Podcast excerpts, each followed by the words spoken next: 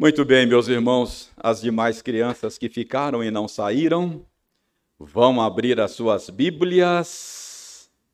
Abra a sua Bíblia na Epístola de Paulo aos Filipenses, ok? Começamos na semana passada uma nova série de sermões. Agora estamos pregando uma série de sermões na carta de Paulo aos Filipenses. Na semana passada, nós analisamos os versos 1 e 2 do capítulo 1. Hoje nós vamos analisar os versos 3 a 7. De fato, dos versos 3 a 11, nós temos uma unidade. Mas por uma questão de tempo, nós vamos dividir esta unidade em dois sermões. Hoje eu prego de 3 a 7 e depois eu prego de 8 a 11, tá bom? Então hoje vou ler apenas de 3 a 7 de Filipenses 1, você acompanha silenciosamente e a minha sugestão é sempre a sugestão de que você esteja com a sua Bíblia aberta, acompanhando a nossa explicação. Diz o seguinte, o texto anunciado: Dou graças ao meu Deus por tudo que recordo de vós, fazendo sempre com alegria súplicas por todos vós em todas as minhas orações, pela vossa cooperação no Evangelho desde o primeiro dia até agora.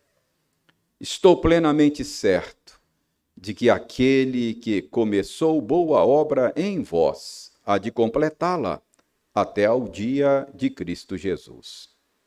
Aliás, é justo que eu assim pense de todos vós porque vos trago no coração, seja nas minhas algemas, seja na defesa e confirmação do Evangelho, pois todos sois participantes da graça comigo. Até aí, vamos orar, pedindo ao Senhor que nos dê a benção de uma boa compreensão desta passagem. Ó Senhor, nós precisamos de Ti em todos os momentos da nossa vida. Não podemos abrir mão da Tua assistência um segundo sequer, porque em Ti nós existimos e em Ti nós nos movemos. Mas, Senhor, agora nós queremos pedir ao Senhor que o Senhor nos assista de uma maneira especial, dando-nos a graça, a bênção da iluminação do Espírito Santo. O mesmo Espírito que trabalhou na mente, no coração de Paulo, quando ele escreveu esse texto que lemos, que este mesmo Espírito esteja trabalhando agora, na nossa mente e no nosso coração ajudando-nos a compreender o sentido daquilo que Paulo escreveu e que, por esse operar misterioso do Espírito, nós ouçamos a, sua, a tua voz nesta noite. Pedimos isto, Senhor, em nome de Jesus. Amém.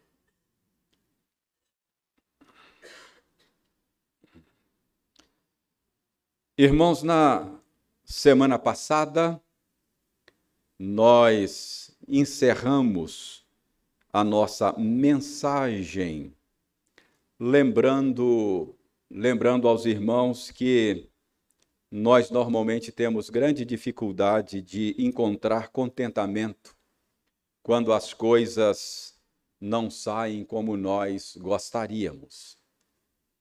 Como ter contentamento quando as coisas tomam um rumo que nós não gostamos. Como ter contentamento quando o cônjuge decepciona. Como ter contentamento quando os filhos se rebelam. Como ter contentamento quando o diagnóstico médico assusta? Como ter contentamento nestes momentos? Quando a figueira não floresce, quando o fruto da oliveira mente. Como ter contentamento em toda e qualquer situação. Eu disse na semana passada que contentamento é um dos principais assuntos da carta de Paulo aos Filipenses. É um dos assuntos mais salientes desta carta. Para os irmãos terem uma ideia, como eu disse no domingo passado, Paulo usa o substantivo alegria ou o verbo alegrar-se 16 vezes nesta carta. É muita coisa para uma carta só de quatro capítulos, não é? Então, 16 vezes Paulo chama os seus leitores para se alegrarem no Senhor. Ele repete vez após vez, outra vez vos digo, alegrai-vos, não é? Então, essa é uma, uma nota saliente nas páginas da carta aos Filipenses. E, e Paulo termina esta carta uh, dizendo que ele aprendeu a viver contente em toda e qualquer situação. Então, contentamento cristão é um tema importante, é um tema saliente na carta de Paulo aos Filipenses. E quando Paulo diz que ele aprendeu, ele aprendeu a viver contente em toda e qualquer situação, isso deixa claro para nós que o contentamento cristão é algo aprendido, não é? Se Paulo aprendeu, porque houve um tempo em que ele não sabia isso. Então, é possível aprender o contentamento cristão. E eu espero sinceramente que Deus use esta série de mensagens em Filipenses para nos ensinar, ensinar a você e a mim a viver contente em toda e qualquer situação. Esse é o nosso desejo, essa é a nossa oração. Então, vamos analisar esses versos 3 a 7 aqui do capítulo 1 da Epístola aos Filipenses, procurando aprender a viver contente em, todo e qual, em toda e qualquer situação. Eu já disse que versos 3 a 11 nós temos uma unidade. O que, que Paulo está fazendo nos versos 3 a 11? Nos versos 3 a 11, ele está falando das suas orações pela igreja de Filipos. Então, ele está dizendo que orava por eles. E eu dividi essa, essa unidade em duas subunidades, não é? Verso 3 a 7, ele fala das suas orações de ação de graças pelos filipenses. E depois, nos versos 8 a 11, ele fala das suas orações de intercessão pela igreja de Filipos. Então, hoje nós vamos ver só as orações de ação de graças. Semana que vem, se Deus permitir, a gente focaliza as orações de intercessão do apóstolo Paulo. Então, hoje, vamos focalizar versos 3 a 7. E eu quero que você observe que Paulo diz aí que ele dava graças a Deus pelas boas lembranças, pelas boas memórias que ele tinha de Filipos e da cidade, e, da cidade e dos filipenses, é, de Filipos e dos filipenses.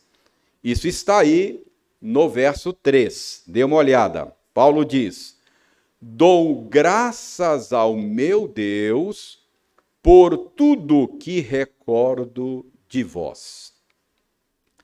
Então, parece que Paulo tinha boas lembranças de Filipos. Parece que Paulo tinha boas lembranças dos filipenses. Mas você já conhece a história dessa igreja. No domingo passado eu dei algumas informações a respeito do nascimento dessa igreja. E se você considerar a história dessa igreja, quando você vê Paulo aqui dizendo que tinha boas lembranças de Filipos e boas lembranças dos filipenses, você fica se perguntando como pode ser isso? Como pode ser isso? Em Filipos, Paulo foi preso. Em Filipos, Paulo foi açoitado injustamente. Em Filipos, Paulo sofreu humilhação. Vocês se lembram que eu chamei a sua atenção para o capítulo 16 de Atos dos Apóstolos e nós temos lá o registro da passagem de Paulo lá por Filipos. Então, irmãos, Filipos deveria trazer para Paulo lembranças dolorosas. Filipos devia trazer para Paulo lembranças amargas. Como é que Paulo, como é que Paulo começa a sua carta com uma nota de gratidão pelas boas lembranças de Filipos? Dou graças ao meu Deus, olha aí, eu dou graças a meu Deus por tudo que recordo de vocês. E ele diz ainda, aí no verso 4, que ele fazia essas orações de ação de graças, se lembrando de Filipos, ele diz que fazia isso sempre com alegria. Não te parece estranho? Depois de ter sido humilhado, depois de ter sido preso, depois de ter sido açoitado injustamente em Filipos, Paulo dá graças a Deus. Diz que faz isso com alegria no coração, porque tinham boas lembranças. É? Se lembrava da cidade, se lembrava dos irmãos filipenses, e ele dava graças a Deus por causa dessas lembranças. Talvez você diga, pastor, Tempo, né? Tempo é o melhor remédio. O tempo, o tempo cura tudo. Ah, o senhor disse que Paulo escreveu essa carta dez anos depois da sua passagem pela cidade. Então, Paulo está escrevendo aqui muito tempo depois. Paulo está escrevendo dez anos depois que as coisas aconteceram lá. Então, tempo é o melhor remédio. Talvez você diga isso, mas irmãos, Todos nós sabemos que existem lembranças amargas e dolorosas que não se apagam facilmente com o tempo. Talvez até você mesmo carregue amarguras e ressentimentos no coração por mais de 10 anos e não consegue se desvencilhar disso. Irmãos, parece que Paulo aprendeu mesmo a viver contente em toda e qualquer situação. Parece que quando Paulo diz no final da carta que ele aprendeu a viver contente em toda e qualquer situação, parece que ele estava falando sério. É, porque ele diz: Eu dou graças a Deus pelas coisas que eu me lembro aí de vocês, de Filipos, não é? Então, Paulo, Paulo parece ter aprendido mesmo o segredo de viver contente em toda e qualquer situação. Pergunta é: qual é o segredo desse homem? É sobre isso que eu quero falar com vocês nesta noite. Hoje eu quero mostrar para vocês o segredo do contentamento de Paulo. Como eu disse no texto que nós lemos, versos 3 a 7 do capítulo 1, Paulo está falando das suas orações pelos filipenses. mais especificamente pelas suas orações de ação de graças.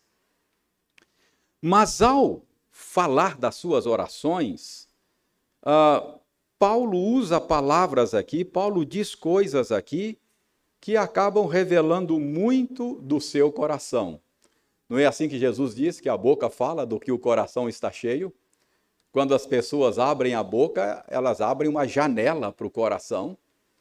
Então, Paulo, ao falar aqui das suas orações pelos filipenses, ele nos dá a oportunidade de sondar um pouco o seu coração e, consequentemente, é possível usar essas palavras de Paulo a fim de descobrir qual é o segredo do contentamento de Paulo. Qual é o segredo do contentamento de Paulo?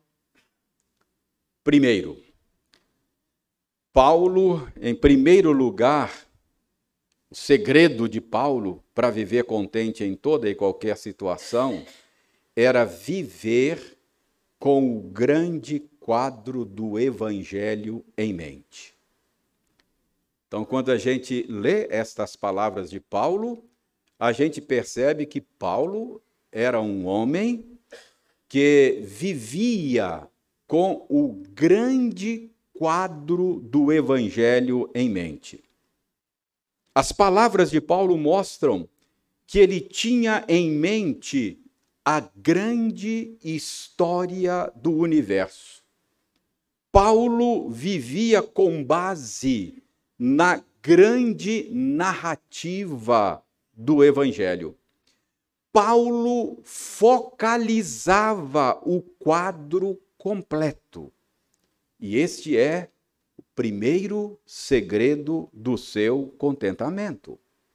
Como é que nós chegamos a esta conclusão aí no texto? Irmãos, preste atenção. Pelo que Paulo agradecia a Deus em suas orações. Se você olhar aí no verso 5, você vai descobrir que Paulo agradecia a Deus pela cooperação dos filipenses no evangelho desde o primeiro dia até agora. Então, Paulo agradece a Deus porque desde o primeiro dia de Paulo em Filipos, os filipenses se tornaram bons co colaboradores do ministério de Paulo. Desde o início e até agora, quando Paulo escreve a carta, estes irmãos estiveram juntamente com Paulo, participando do Evangelho. No verso 7, Paulo diz que os filipenses participavam, inclusive, das suas prisões. Eles eram participantes até mesmo das prisões de Paulo. Isso não significa que eles fossem presos, literalmente, juntamente com Paulo. Mas é que eles continuaram apoiando Paulo, o ministério de Paulo, mesmo quando Paulo estava na prisão. Então, por meio do apoio que davam a Paulo, e nós vimos na semana passada, inclusive apoio financeiro, os filipenses estavam participando, juntamente com Paulo, do Evangelho. Então é isso que Paulo está agradecendo. Mas a pergunta é: o que significa esta participação de Paulo e dos filipenses no Evangelho? O que é Evangelho? O que é o Evangelho? Irmãos, o Evangelho é uma boa notícia. O Evangelho é uma boa nova o Evangelho de Deus, o Evangelho de Cristo, é uma boa notícia a respeito do que Deus está fazendo na história. Então, por revelação de Deus, nós sabemos que no princípio criou Deus os céus e a terra. Nós sabemos que os seres humanos se rebelaram contra Deus e corromperam a boa criação de Deus. Os céus e terra que o Senhor criou, tudo muito bom, foram corrompidos por causa da rebelião dos seres humanos. E por meio de Jesus Cristo, Deus está redimindo a sua criação e resgatando um povo para si. Ele está fazendo tudo novo de novo. Ele está criando novos céus e nova terra. Esta é a narrativa da Escritura. A Escritura começa com a criação de céus e terra, uma queda no meio e termina com a criação de novos céus e nova terra. Então, o Evangelho é a respeito respeito do que Deus está fazendo na história por meio de Jesus. Esta é a grande narrativa que a Escritura diz que é a narrativa, é a história verdadeira do universo. Então, irmãos, Paulo vivia a sua vida tendo em mente esse quadro completo.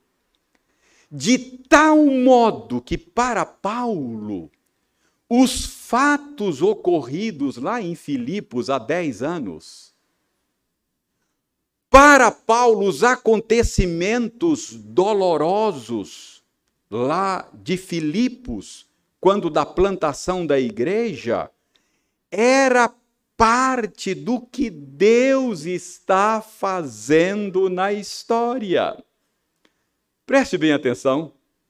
Notem como ele fala no verso 6. Notem. Ele, ele dá graças a Deus, porque desde o princípio os filipenses participaram com ele do que ele fez lá, foram colaboradores. E aí no verso 6, ele diz: Estou plenamente certo de que aquele que começou boa obra em vós há de completá-la até o dia de Cristo Jesus. Então, Paulo tinha em mente o quadro completo.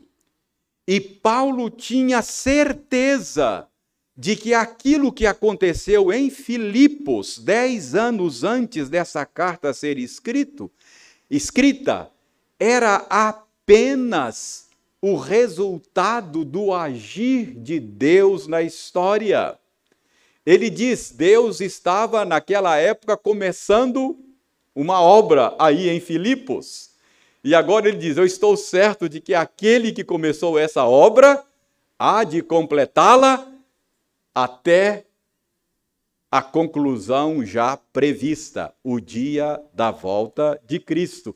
Então, Paulo vivia a sua vida com esse quadro completo em mente.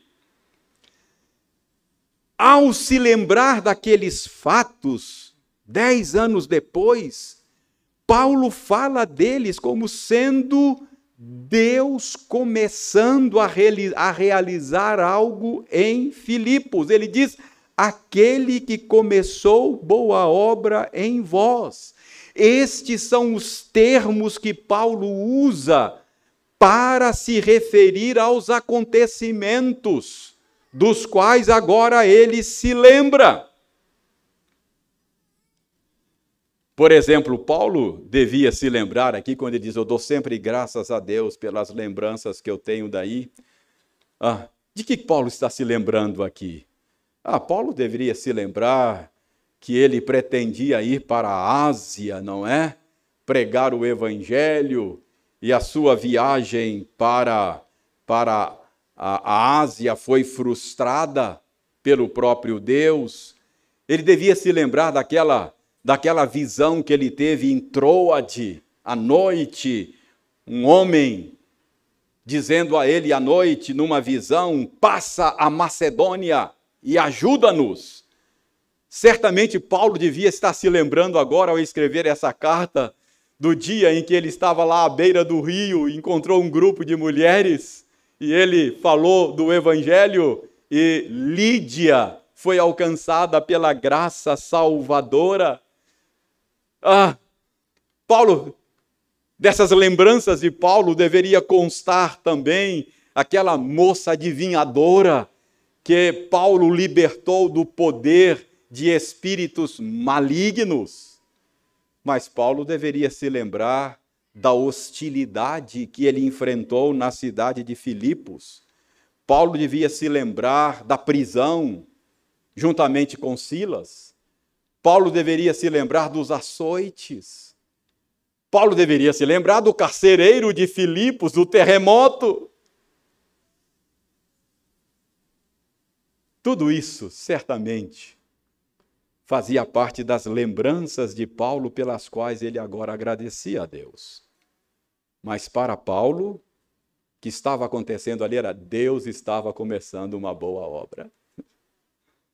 Para Paulo, todos aqueles fatos, todos aqueles acontecimentos eram parte de algo maior. Deus estava começando uma boa obra em Filipos. Então, irmãos, Paulo via todos aqueles acontecimentos como parte de uma história maior. E eu creio que aqui temos um dos segredos do contentamento de Paulo, Paulo aprendeu a viver contente em toda e qualquer situação, porque ele aprendeu a viver com esse quadro completo em mente. Ele aprendeu a viver contente em toda e qualquer situação, porque ele tinha em mente a grande história do Evangelho. Ele aprendeu que a sua história pessoal era apenas um fragmento de uma história maior a história de Deus, a história de Cristo. Para Paulo, os acontecimentos de Filipos eram parte de uma obra que Deus estava realizando. Irmãos, muito do nosso descontentamento na vida se deve à nossa dificuldade de enxergar o quadro completo. Muito da nossa ou do nosso descontentamento na vida se deve à nossa dificuldade de viver como Paulo, tendo em mente o quadro completo. Irmãos, nós temos a tendência de achar que a nossa história pessoal é o todo da coisa. Não, é só um fragmento. É só um fragmento. Quando você entrou na história, o mundo já estava aí rolando. E você vai sair dela e vai continuar rolando. Não é o todo é um pequeno fragmento do que Deus está fazendo. Nós nos esquecemos que a nossa história pessoal é apenas um recorte de uma história maior. Meu irmão, a história não é sobre você. A história é sobre Jesus. Dele por meio dele e para ele são todas as coisas. E nesse enredo, o papel principal é dele. Você e eu somos apenas coadjuvantes. E às vezes não passamos de figurantes. Enquanto você achar que a história é sobre você, você estará fadado ao descontentamento. Eu não estou dizendo que a sua história pessoal não importa, não é isso. O que eu estou dizendo é que a sua história pessoal só fará sentido se ela for concebida como parte de algo maior. A sua história pessoal só fará sentido se você entender que ela é um fragmento da história de Cristo. Então, esse é o primeiro segredo de Paulo. Ele vivia à luz do quadro todo. Ele sabia que a história não é sobre ele. Ele sabia que a história é sobre o Senhor. Em segundo lugar, o modo como Paulo fala de suas orações nos faz perceber também um outro segredo. Paulo fala de um modo que ele revela ter um profundo conhecimento de Deus. Paulo fala aqui como alguém que sabia quem Deus é. E saber quem Deus é era também parte do segredo do contentamento de Paulo. Veja como ele diz aí no verso 6: Estou plenamente certo de que aquele que começou a boa obra há de completá-la. Plenamente certo. Paulo tinha certeza de que aquele que começou a boa obra em Filipos e nos Filipenses haveria de levá-la a bom termo. E eu pergunto: de onde provinha esta certeza de Paulo? Ah, irmãos, eu não tenho dúvida. Essa certeza de Paulo provinha do seu conhecimento profundo de Deus. Paulo sabia quem Deus é, ele sabia que Deus é fiel, que ele cumpre as suas promessas. Ele sabia que Deus é onipotente, agindo o Senhor, ninguém pode impedir.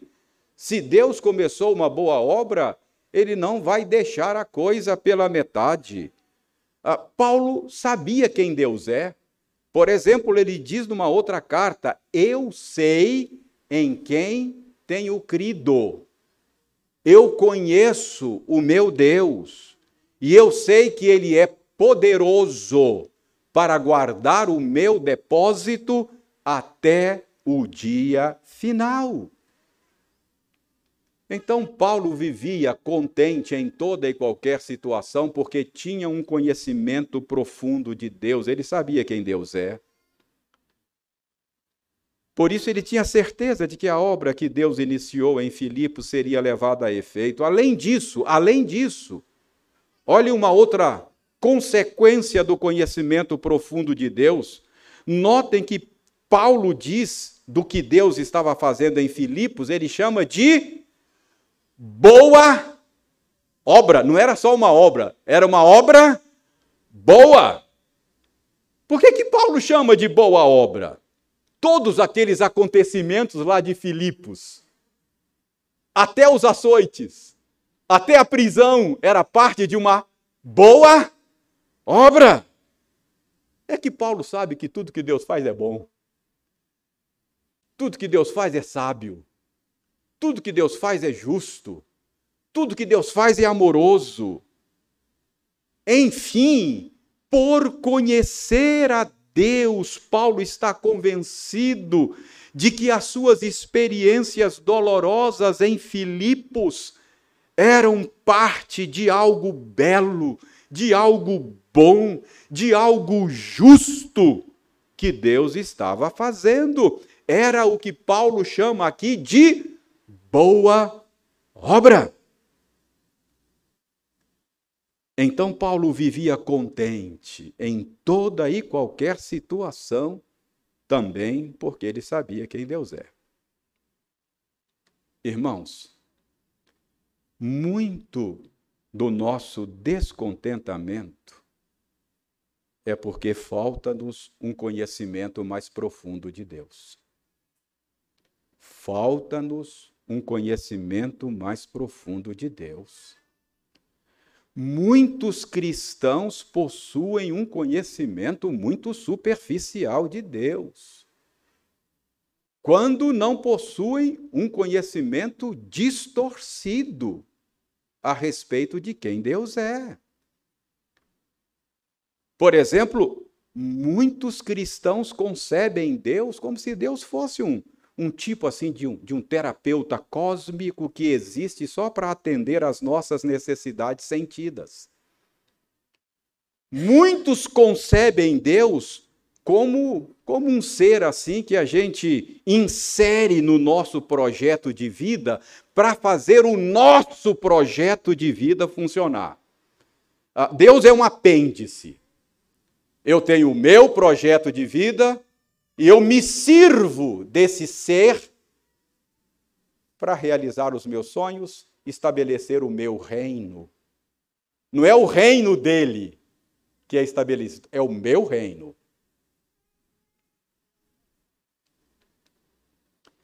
Irmãos, quem concebe Deus assim, vai viver descontente, porque não rola. Jesus Cristo não veio para estabelecer o seu reino, nem o meu. Não vai rolar. Vai viver um cristianismo de descontentamento. Jesus não tem nenhum compromisso de estabelecer o seu reino. Aliás, ele disse: vocês vão orar ó, seja feita a tua vontade, assim na terra como nos céus, e venha o é com isso que Jesus está comprometido. Então, esse conhecimento superficial, distorcido de Deus, leva você ao desânimo, leva você à frustração com a vida cristã.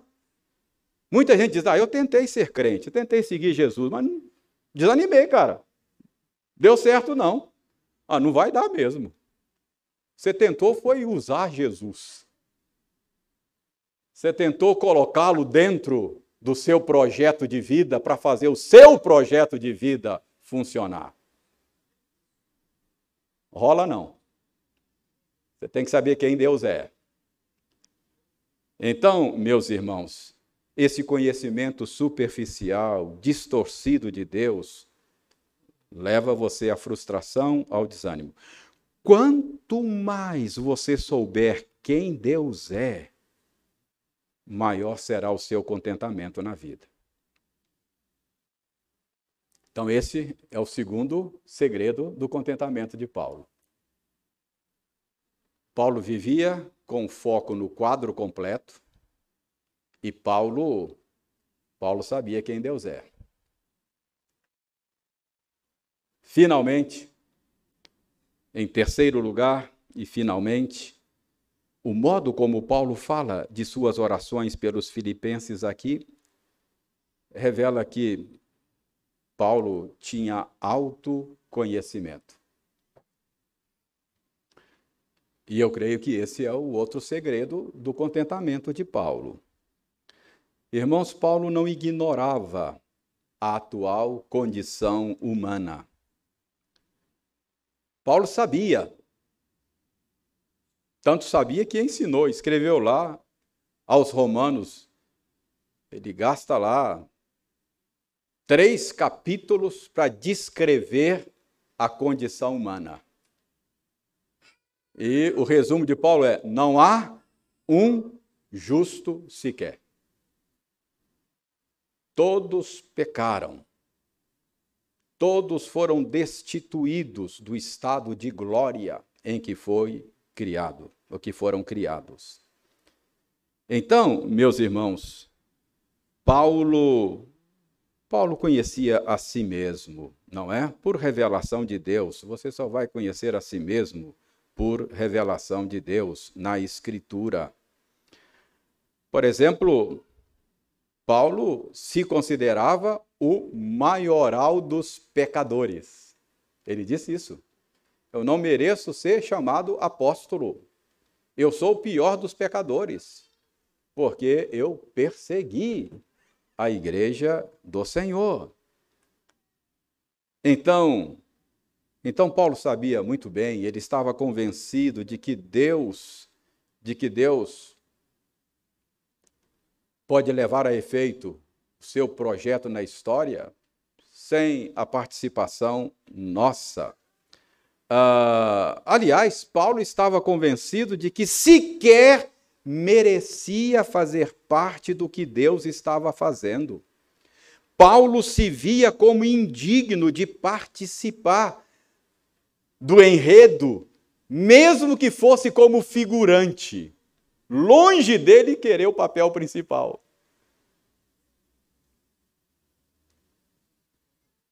Por isso, Paulo diz aqui que ele tinha por grande honra, grande privilégio, participar do enredo da história de Deus, mesmo como um figurante, levando açoites e passando por prisões. Veja aí como é que Paulo fala disso no final do verso 7. Dê uma olhada no final do verso 7. Paulo diz aos Filipenses: Pois todos sois participantes da graça comigo. Preste atenção. Paulo está dizendo aos Filipenses: Todos vocês são, juntamente comigo, participantes da graça. O que, que é isso? Que graça é essa? Irmãos, Paulo não está falando aqui da graça da salvação, não é da graça de ser salvo, embora a salvação esteja incluída aqui. Paulo está falando da graça de participar do serviço cristão, da graça de participar da plantação daquela igreja. Da graça de participar daquilo que Deus está fazendo. Deus começou uma boa obra em Filipos. Ele vai completar essa boa obra que ele começou aí. E Deus nos deu a graça de participarmos do que ele está fazendo. Ele poderia muito bem fazê-lo sem a nossa participação.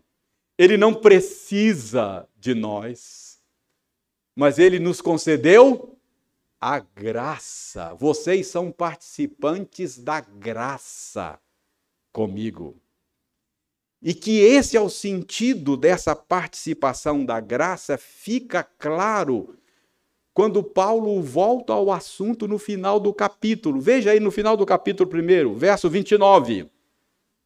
Verso 29, final do capítulo 1, verso 29. Olha, Paulo diz aí: porque vos foi concedida a graça de padecerdes por Cristo e não somente de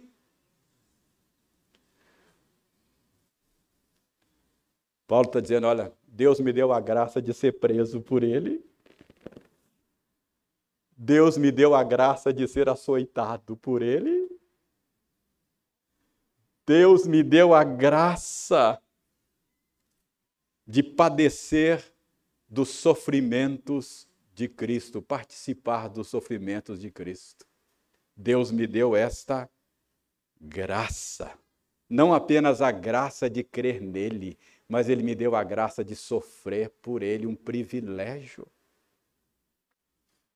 Para Paulo, participar do que Deus está fazendo é um privilégio. Ser um figurante na história de Cristo é uma dádiva da graça de Deus, dádiva não merecida. Mesmo que fosse uma participação com prisões e açoites. Irmãos, muito da nossa do nosso descontentamento se deve porque a gente esquece quem a gente é. Assim como Adão e Eva, que foram tomados lá no Éden por uma síndrome de Deus, queriam ser igual a Deus, lembra? Todos nós nascemos com essa síndrome. A gente acha que é o último biscoito do pacote, né?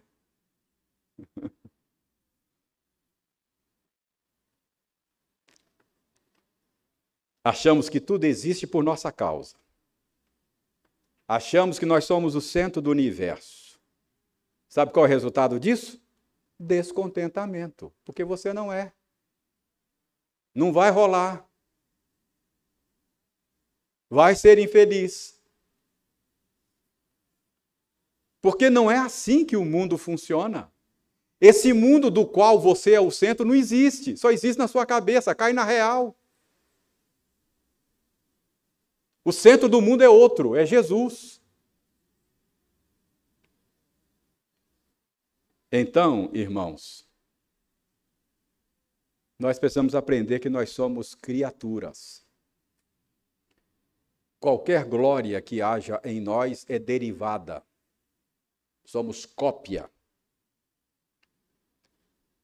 Mas somos criaturas rebeladas, pecadoras, seria perfeitamente justo, estaria de bom tamanho, seria correto se Deus decidisse lançar você e a mim no inferno por toda a eternidade.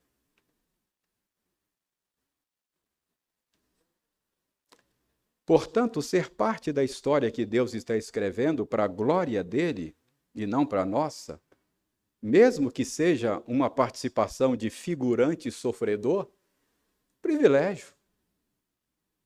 É um privilégio. Paulo sabia quem ele era.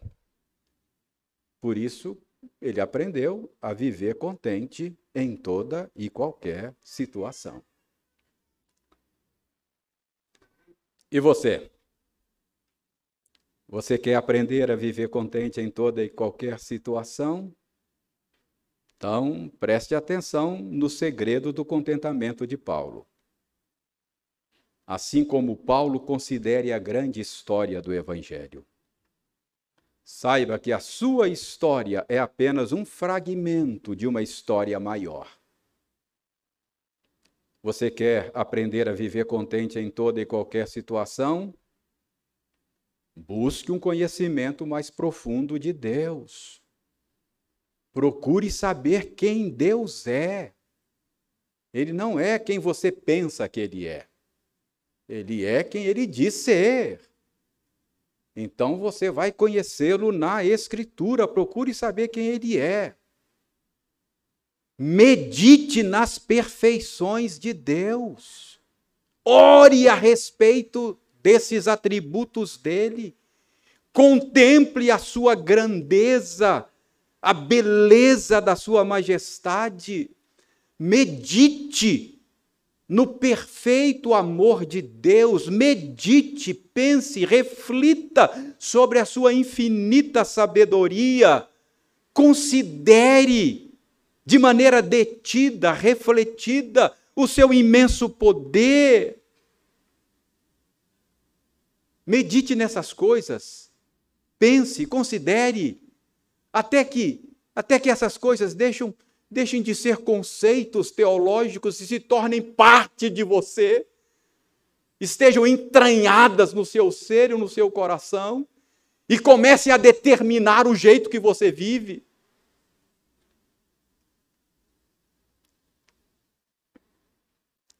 Nosso conhecimento de Deus é muito conceitual, muito teórico. Você precisa aprender a meditar, a refletir, a orar sobre quem Deus é. Considere detidamente estas coisas. Saber quem Deus é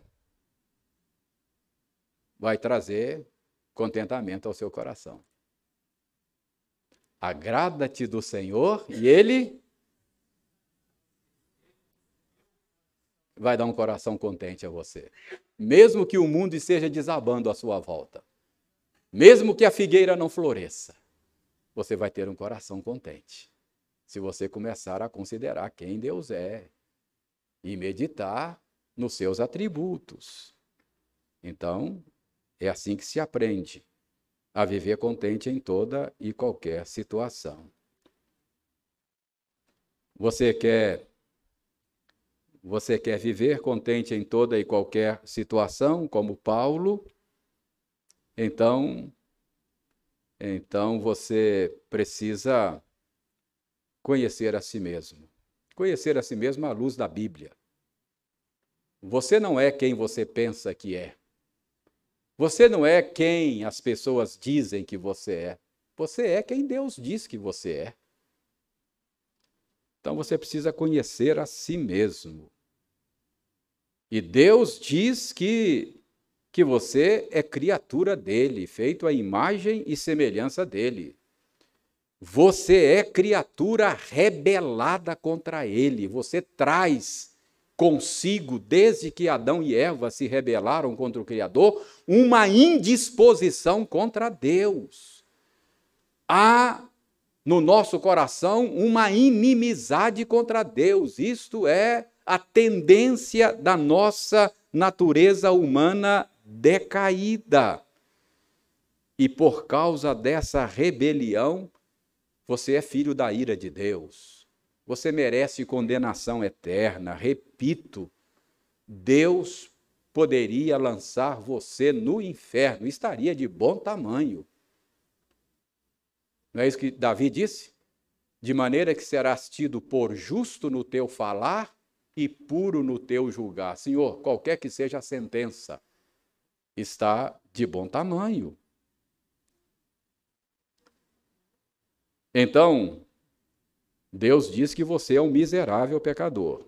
Deus diz que você é indigno. Deus diz que você é merecedor de condenação eterna. Mas Deus diz também que em Cristo tem graça disponível para você. Deus amou o mundo de tal maneira que deu seu único filho para que todo aquele que nele crê não pereça, mas tenha a vida eterna, seja recebido por ele como filho adotivo e viva com ele uma eternidade feliz e bem-aventurada. Deus diz que em Cristo você encontra graça, graça que perdoa, graça que recebe você como filho. E o resultado disso é que você não precisa não precisa esperar a eternidade para começar a desfrutar da vida abundante que Cristo veio trazer para você. Mesmo nesse mundo quebrado pelo pecado, mesmo nesse mundo cheio de desarmonias, mesmo nesse mundo onde as coisas não são o que deveriam ser, você poderá ter um coração contente, se Cristo for o seu maior bem, se Cristo for o seu maior tesouro. Então, esse é o segredo do apóstolo Paulo. E eu espero que Deus ensine a você, ensine a mim também, a viver contente em toda e qualquer situação, para a glória dele e para o nosso próprio bem. Amém.